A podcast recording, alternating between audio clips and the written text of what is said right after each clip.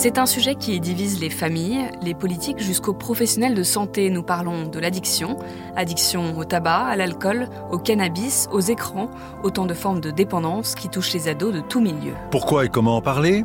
Quel est le bon moment? Quelles sont les erreurs à ne pas commettre pour ne pas en faire une incitation à consommer? Eh bien, nous posons ces questions au docteur Jean-Michel Delille, psychiatre et président de la Fédération Addiction. Je suis Margot Trouville, chef du service santé de BFM TV. À ses côtés, Alain Ducardonnet, médecin, consultant santé, BFM TV. Vous écoutez le podcast Santé, le podcast qui prend soin de vous.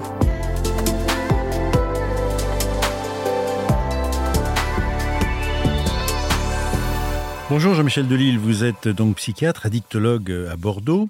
Euh, question toute simple pour commencer, euh, qu'est-ce qu'une addiction? Comment est-ce qu'on peut la définir et à quoi on la reconnaît? Une addiction, essentiellement, c'est une perte de contrôle.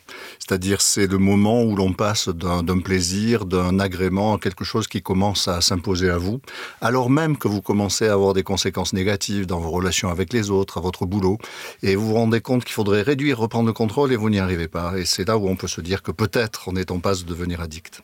De quelle drogue, de quelle addiction euh, parle-t-on chez les jeunes?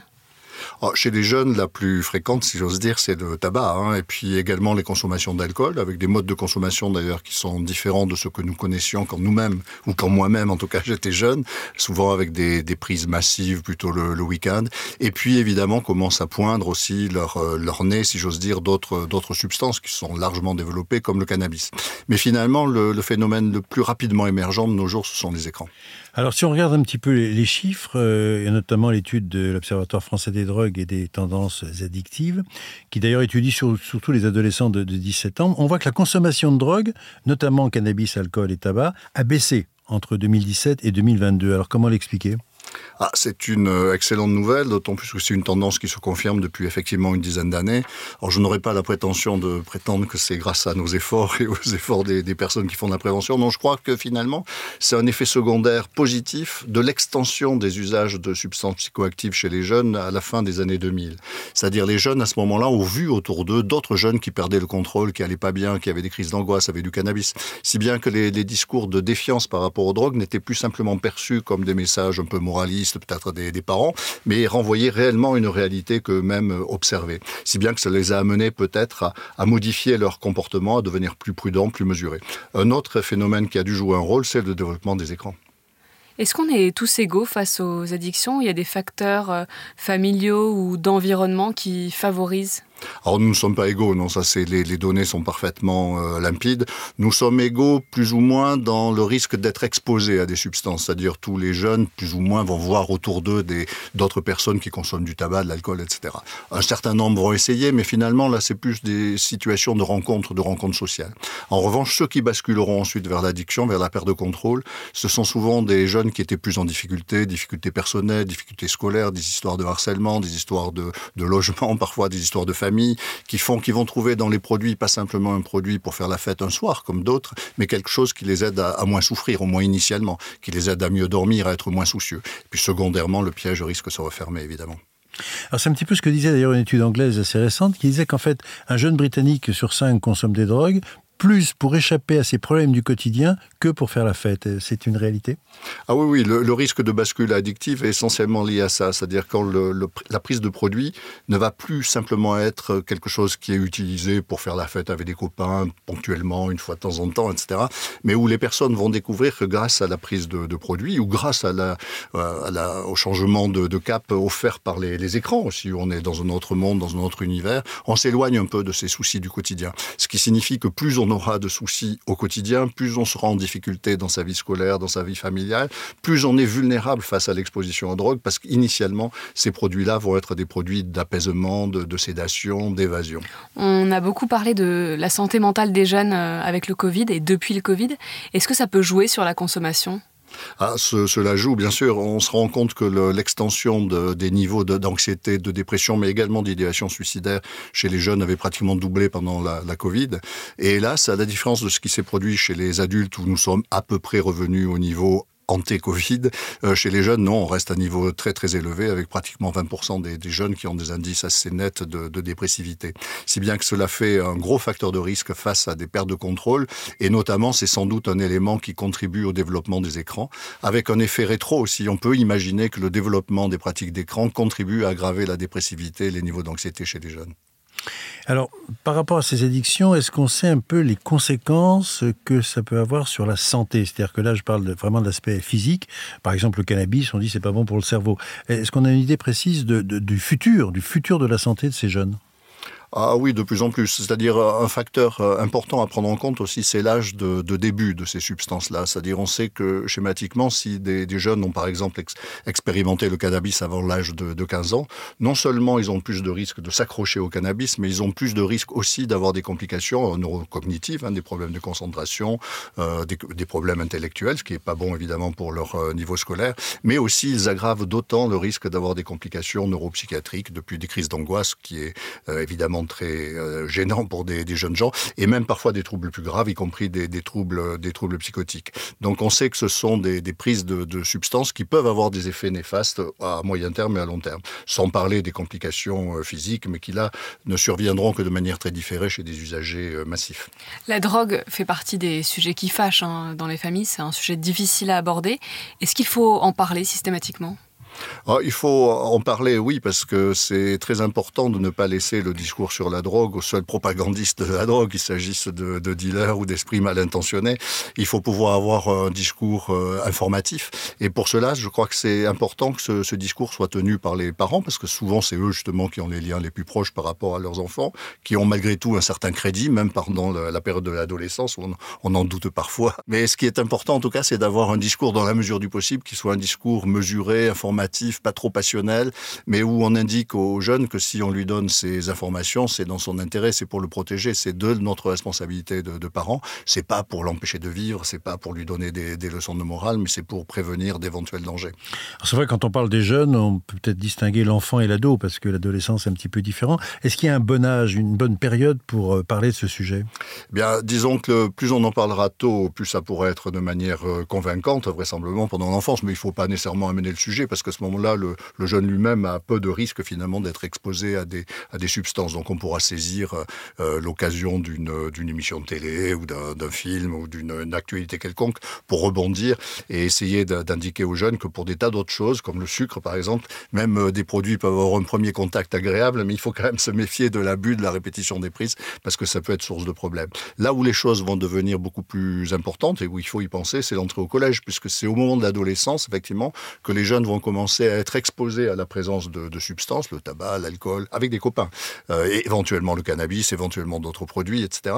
Et à ce moment-là, il faut les aider à faire des, choix raisonnés et pouvoir en discuter calmement, sereinement, mais peut-être avec un peu plus de, présence et d'insistance qu'évidemment quand on a affaire à un enfant. Et ce, a fortiori, s'il commence à y avoir des petits signaux d'alerte. On vient de parler de l'âge. Est-ce qu'il y a un bon moment ou une bonne accroche pour en parler? Ça peut être quand on regarde un spot de à la télé ou un article de presse ou quand on trouve un produit un peu euh, suspicieux dans le cartable? Oui, alors ça dépend là aussi des, des, des objets d'addiction, puisqu'il va y avoir des âges d'exposition qui vont être différents. Euh, les écrans, par exemple, la vulnérabilité pour les filles, c'est entre 11 et 13 ans. Donc il est préférable d'avoir anticipé le, le mouvement. En revanche, l'âge moyen de début du tabac pour ceux qui vont fumer ensuite, c'est 15 ans à peu près. Le cannabis, c'est un petit peu après. C'est bien que c'est vraiment dans les eaux euh, collèges euh, que la, la question va devoir être euh, présentée, abordée, avec des éléments, encore une fois, euh, informatifs, mais qui attirent l'attention du, du jeune sur euh, ses faux amis qui peuvent dans un premier temps apparemment être euh, d'un grand secours, être agréable, être euh, aimable et qui secondairement peuvent au contraire devenir des objets supplémentaires de soucis, de préoccupations, de problèmes scolaires et donc vont venir aggraver ce que c'était censé être amené à résoudre auparavant. Alors il y a bien sûr une interrogation que tout le monde se pose.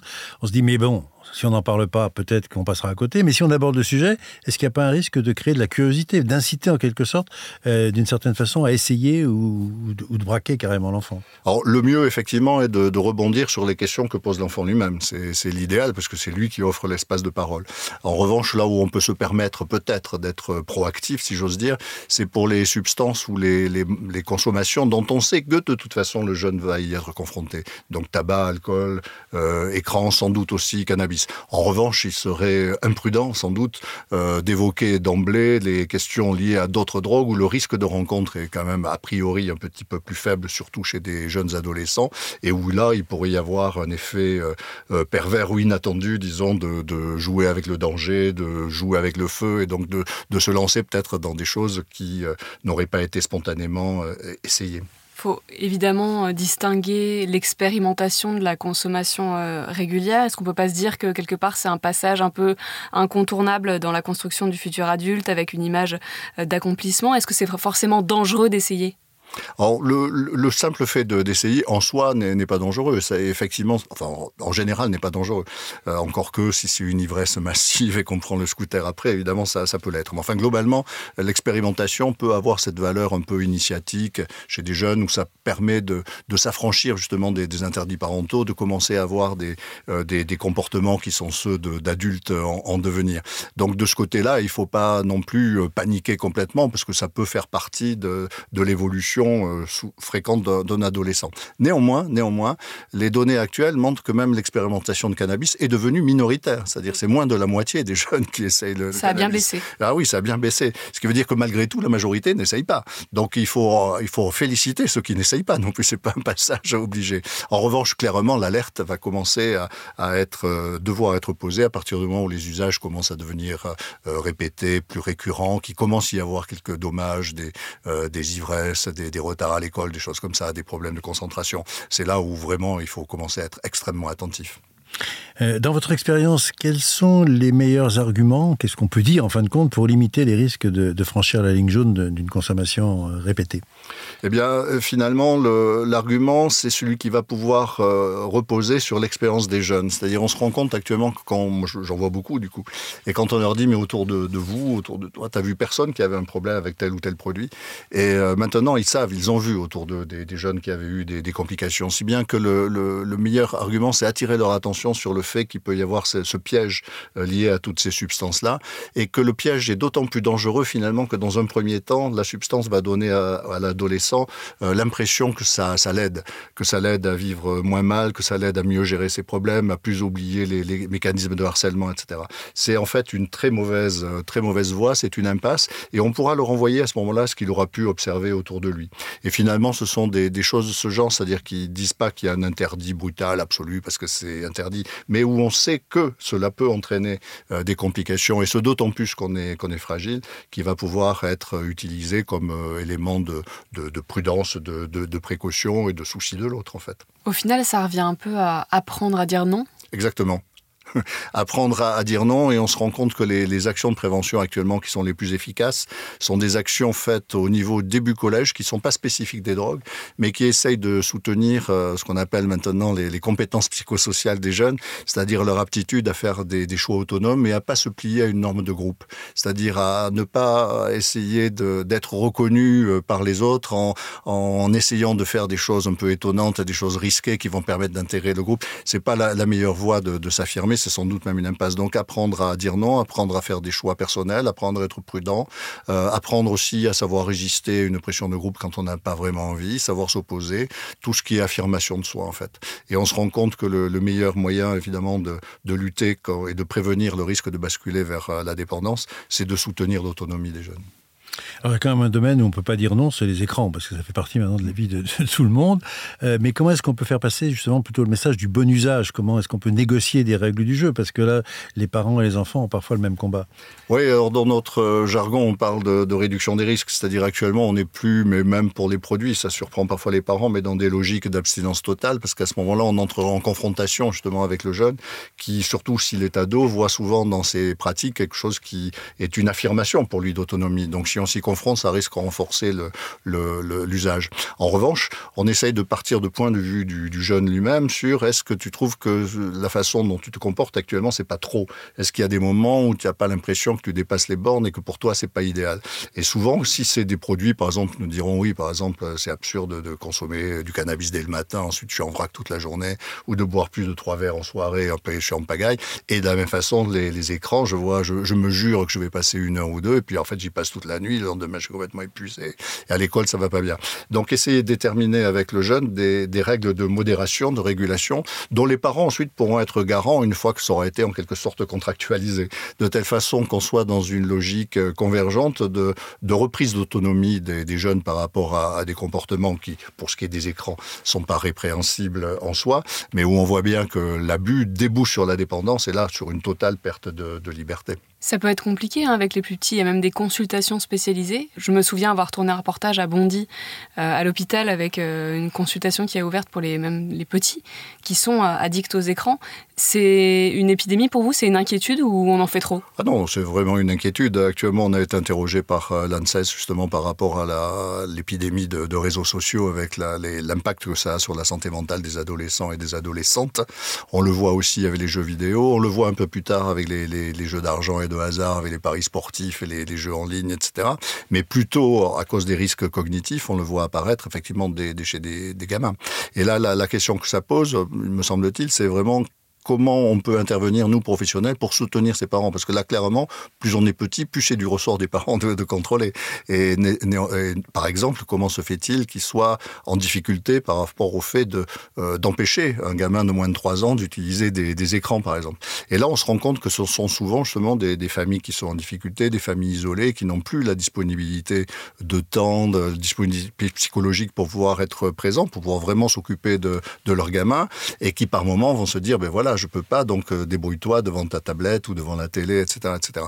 Et donc il faut arriver à trouver des, options de, soutien à la parentalité, mais aussi parfois de, soutien social, de telle façon que ces parents puissent être plus, disponibles pour répondre aux besoins psychologiques de, leurs enfants, qui sont plus du, du ressort de, besoins de relations, de liens, d'affection, que de besoins des écrans. Là, vraiment, c'est un, un pis-aller qui ensuite va être un facteur encore aggravant de la situation. Il y a beaucoup d'études qui montrent que maintenant, c'est pas seulement le temps d'exposition aux écrans, c'est aussi l'accompagnement qui va avec. C'est pas la même chose de laisser un enfant devant une tablette que de regarder un film avec lui et d'en parler. Absolument, c'est-à-dire ce qui va protéger le, gamin, de toute façon, c'est la qualité du lien, de la relation toujours, et qui peut être adossé à, pourquoi pas, au fait de partager une émission, une activité sur un écran.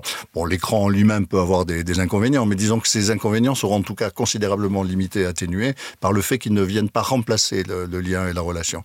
Euh, c'est ce, cette substitution-là qui, autrement, est, très périlleuse, parce que ce dont ont besoin les, les gamins, c'est de l'affection de leurs proches, c'est pas d'être distrait euh, par, euh, par un écran.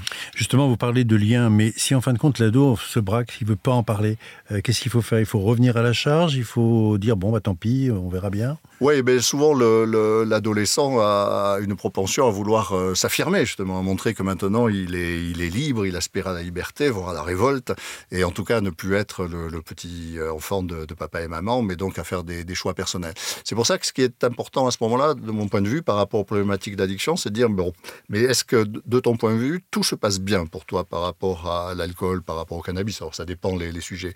Et là, croyez-moi, plus, un enfant ou un jeune va être engagé dans une dynamique un petit peu addictive, plus il va commencer à repérer qu'il y a des problèmes. Mais à ce moment-là, il ne faut pas se, se braquer et se battre sur l'idée il faut que tu arrêtes tout de suite, ça c'est dangereux pour toi, parce que ça, ça ne marchera pas. Mais essayer de voir du point de vue des jeunes quelles sont les difficultés auxquelles il est confronté, qu'il commence à, identifier, et à ce moment-là convenir avec lui que peut-être c'est pas ces, ces difficultés-là qu'il faut essayer de corriger, donc avec des objectifs intermédiaires qui généralement sont atteignables. Et ce dont on se rend compte à ce moment-là, c'est que pas mal de jeunes arrivent finalement à atteindre ces, objectifs, ne plus consommer le matin, être plus modéré dans des consommations le soir. Et du coup, ils prennent confiance dans leur propre capacité à aller plus loin. Et sans le faire exprès, parfois, ils arrivent à ce que vous souhaitiez, c'est-à-dire arrêter de prendre le produit, mais ils y arrivent parce que vous ne leur avez pas demandé. C'est un des, paradoxes de la psychologie, mais c'est très important. Merci beaucoup euh, Jean-Michel Delille, psychiatre, addictologue, président de la Fédération Addiction, d'avoir répondu à toutes nos questions. Merci à vous. Bonne nouvelle, les chiffres de la consommation sont à la baisse en France chez les jeunes. Un tiers des lycéens a déjà fumé une cigarette en 2022, ils étaient plus de la moitié 4 ans plus tôt. La consommation d'alcool connaît également un recul général, mais dans des proportions moindres pour les usages réguliers. C'est vrai aussi pour les alcoolisations ponctuelles importantes, le binge drinking, qui concerne surtout les garçons. Par ailleurs, quelle que soit sa fréquence, l'usage de cannabis est en baisse, avec un recul de 10 points par rapport à 2018. Merci d'avoir écouté le podcast Santé. Si vous avez aimé cet épisode, n'hésitez pas à le partager, à nous laisser un commentaire ou une note. Et puis nous, on se retrouve la semaine prochaine pour un nouvel épisode et d'ici là, prenez, soin, de vous.